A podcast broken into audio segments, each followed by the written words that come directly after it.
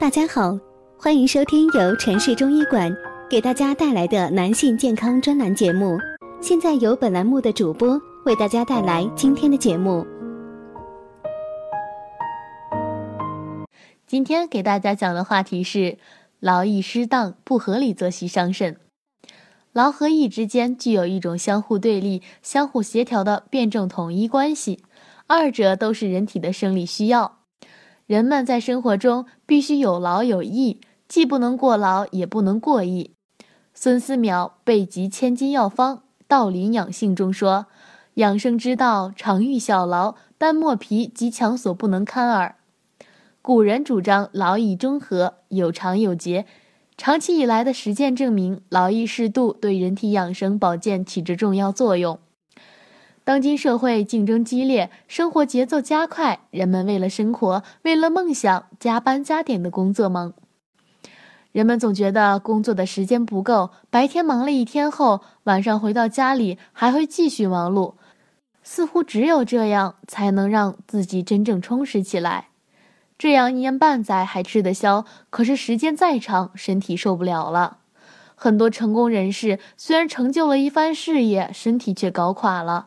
这是因为劳累会耗气，劳累过度呢会损伤肾气，导致肾气虚，出现腰酸腿痛、腿肿、尿中泡沫增多且不易消退、血尿、夜尿增多、尿量减少等症。劳逸失当是指过度劳累、过度安逸等，它们能够导致疾病，是内伤病的致病因素，包括劳力过度、劳神过度和防劳过度三个方面。如果大家在两性生理方面有什么问题，可以添加我们中医馆健康专家陈老师的微信号：二五二六五六三二五，免费咨询。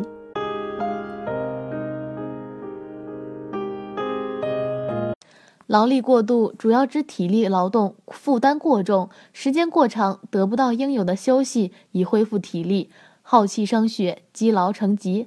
表现为少气乏力、精疲消瘦、自汗等。劳神过度是指思虑太过，劳伤心脾，脾主运化，再治为思，心主血而藏神，所以思虑劳神过度，则耗伤心血，损伤脾气，可出现心身失养、心悸、健忘、失眠多梦及脾不纳运的纳呆、腹胀、便汤等症状。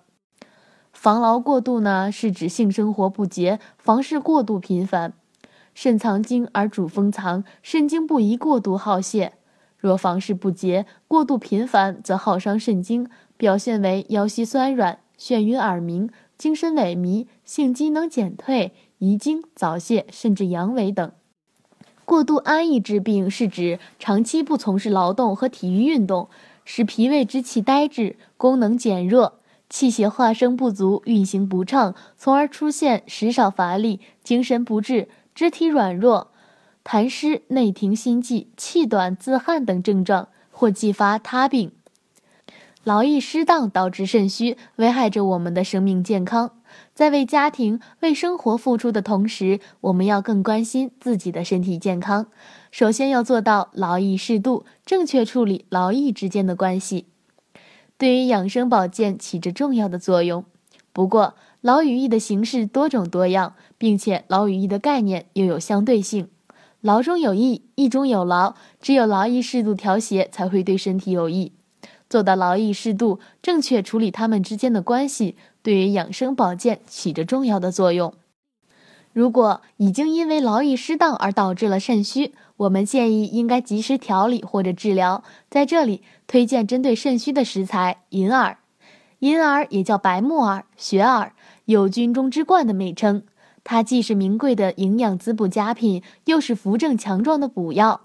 历代皇家贵族都将银耳看作延年益寿之品，长生不老良药。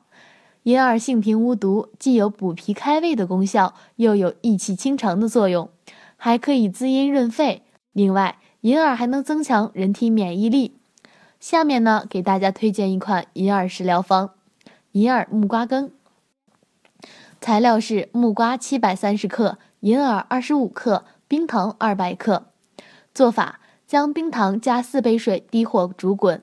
银耳用清水浸泡约一小时，撕成小朵，放入滚水中，去高火四分钟，取出洗净沥水。木瓜去皮去核，洗净切件，把木耳、银耳、银水放入器皿内，低火炖一小时即可。功效呢？对于治疗肾虚、养精健体有着显著的功效。好了，今天的话题就到此结束了，感谢大家的收听，我是菲菲，我们下期再见。